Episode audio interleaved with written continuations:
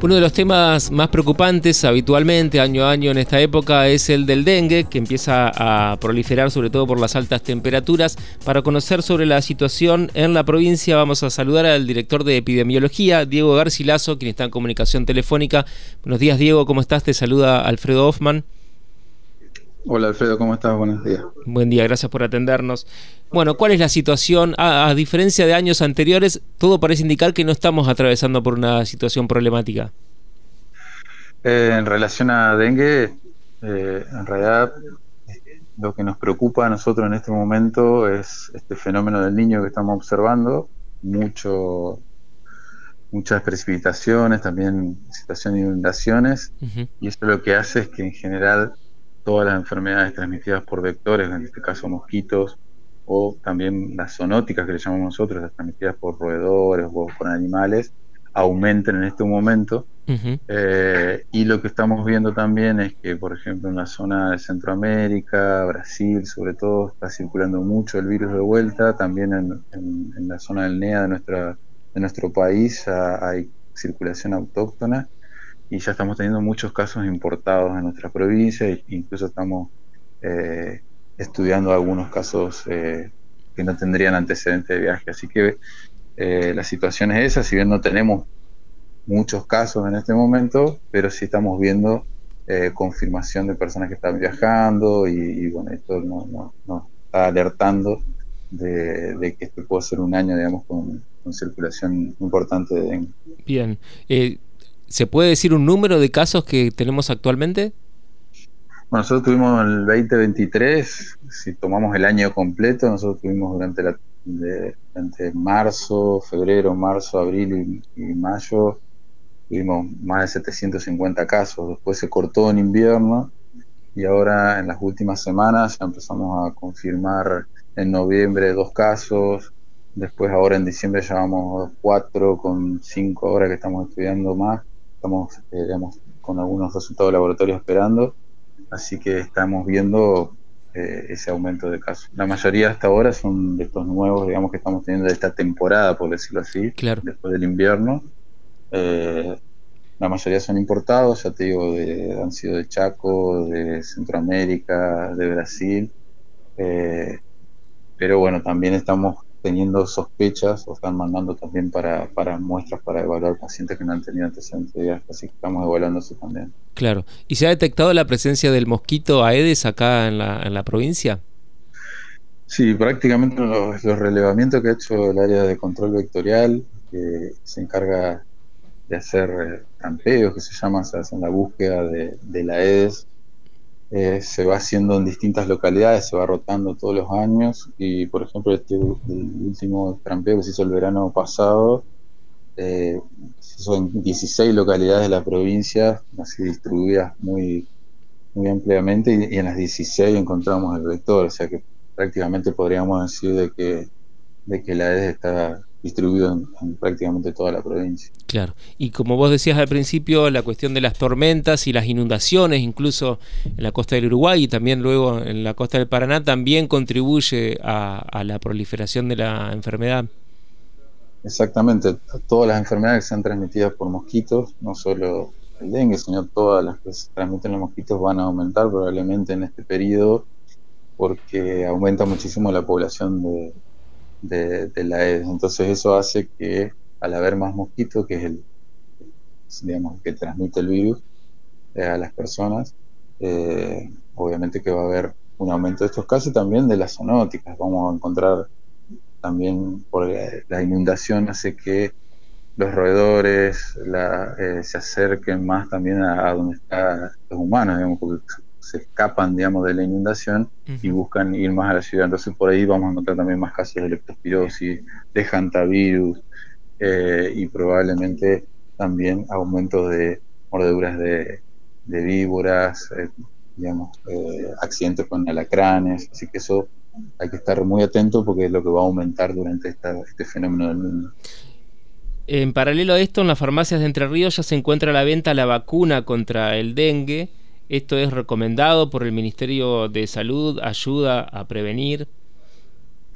Esta es una vacuna nueva, se probó en noviembre en, el ADMAT la Comisión Nacional de Inmunizaciones, dadas las características de las vacunas y las condiciones epidemiológicas que tiene nuestro país, no la recomiendan de aplicación masiva y, dentro del calendario oficial, digamos. Eh, pero si está disponible como una vacuna, se puede comprar. Eh, hoy las farmacias la están ofreciendo. Lo que hay que tener claro primero y principal que es una vacuna que tiene que tener una receta médica, tiene que estar indicado por un médico. Eh, la vacunación en general está recomendada para un grupo de niños, digamos, de, de, 4, 4 o 6 años hasta los 60 años de edad. También hay que tener en cuenta que tiene contraindicaciones, por eso decimos que es muy importante que consulten antes de, aplicarse la vacuna con un profesional que evalúe la situación de cada una de las personas. Eh, y es una vacuna que, que, digamos, aparentemente tendría una muy buena efectividad para bajar el número de casos graves y fallecidos por, por dengue. Eh, uno puede estar vacunado igual tener la enfermedad, pero eh, disminuye, al estar vacunado, disminuye mucho el riesgo de tener un cuadro grave que requiere internación o, digamos, o, algo más severo. Digamos. Así que en ese sentido eh, podría llegar a servir. Pero, ya te digo, hay que evaluar la situación de cada una de las personas, sobre todo las personas que tengan mucho viaje al exterior, también se puede a zonas endémicas donde hay mucho, mucho dengue durante todo el año, eh, también por ahí se puede recomendar en ese caso. Claro, pero siempre consultar al médico, digamos, y no comprarla eh, sin recomendación médica, sino aplicársela sin recomendación médica. La recomendación del Ministerio de Salud es que sea con, receta médica y que, consulten ante un médico para evaluar primero las condiciones, digamos, de, su zona y, qué probabilidades hay que tenga dengue, porque en muchas localidades hay lugares que nunca, nunca circuló siquiera el virus, digamos. Entonces, evaluar la situación epidemiológica de la persona, también las condiciones de salud, por ejemplo, está, está contraindicada en embarazadas, en personas inmunosuprimidas, o sea que hay que evaluar si la persona tiene algún, alguna contraindicación y, bueno, y de acuerdo a, las características, los viajes, las, dónde viva, eh, probablemente el médico le, le recomienda usarla o no. Claro.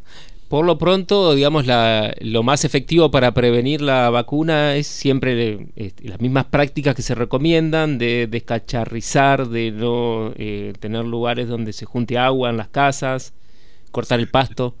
Exacto, para salud pública lo más importante, si bien la vacuna ayuda a nivel individual, pero a nivel comunitario, digamos, a, a nivel poblacional, lo más importante a tener en cuenta es eliminar los criaderos de mosquitos en los domicilios. Eso es lo más importante de todo. Todo, cualquier cosa que junte agua por un par de días, eh, y más ahora que hay mucha lluvia, arriba de los techos, en los patios o adentro del domicilio, hay que eliminar todo eso porque son lugares donde el mosquito va a proliferar, cortar bien el pasto.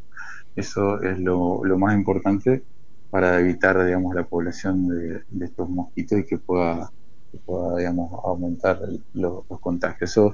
De salud pública es lo más importante. Y si uno tiene síntomas, no automedicarse, consultar, que los síntomas más comunes son la fiebre alta, dolor de cabeza, dolor muscular.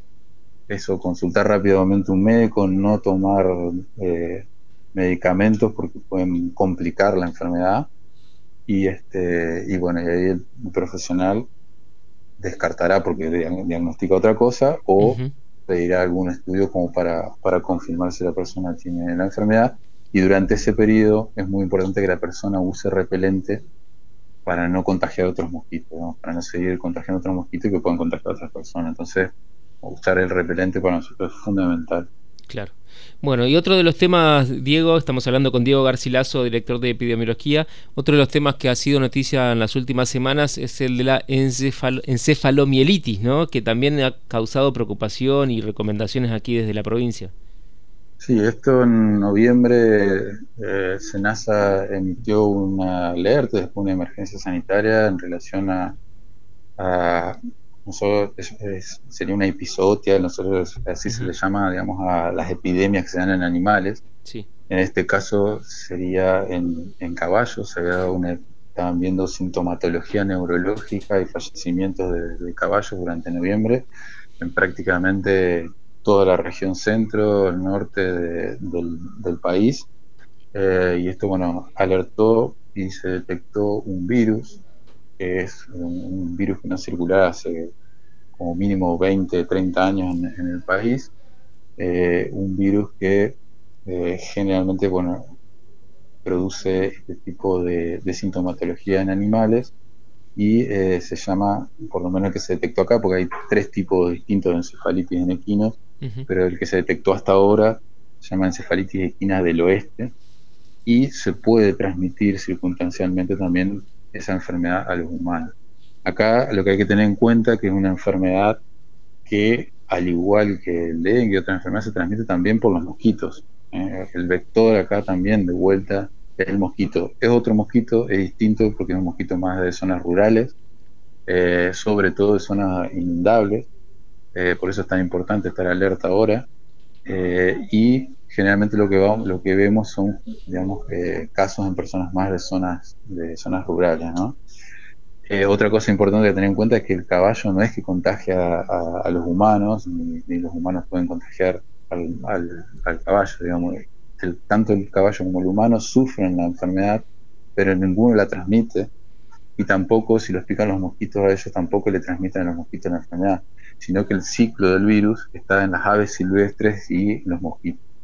Eh, lo que sí nos sirve a nosotros saber dónde se encuentran las epidemias en caballos porque probablemente haya que haya mosquitos infectados en esa zona, entonces por ahí puede también haber humanos que hayan sido infectados por, por este virus. Por el momento en la provincia, humanos infectados por el virus no, no se ha detectado. Tenemos casos sospechosos, sí, como siempre. Acá todo cuadro neurológico que tenga alguna sospecha viral, ahora se le va a agregar encefalitis de, no solo, no todos los cuadros, digamos, neurológicos eh, infecciosos, entran en una batería de estudio, porque nosotros también tenemos encefalitis en San Luis, encefalitis de West tenemos otros, digamos, otros virus que también circulan en la provincia que producen síntomas similares, y se le agrega ahora también el estudio de esta enfermedad. Casos sospechosos vamos teniendo todas las semanas, pero hasta ahora eh, confirmados no, hemos tenido ninguno, que sí seguimos estudiando a varios casos eh, que estamos detectando en la provincia. Diego, muchas gracias por esta entrevista. No, gracias a vos. Hasta luego. Hablábamos con el director de epidemiología del Ministerio de Salud de la provincia, Diego Garcilaso. Las voces de los protagonistas en Radio Diputados.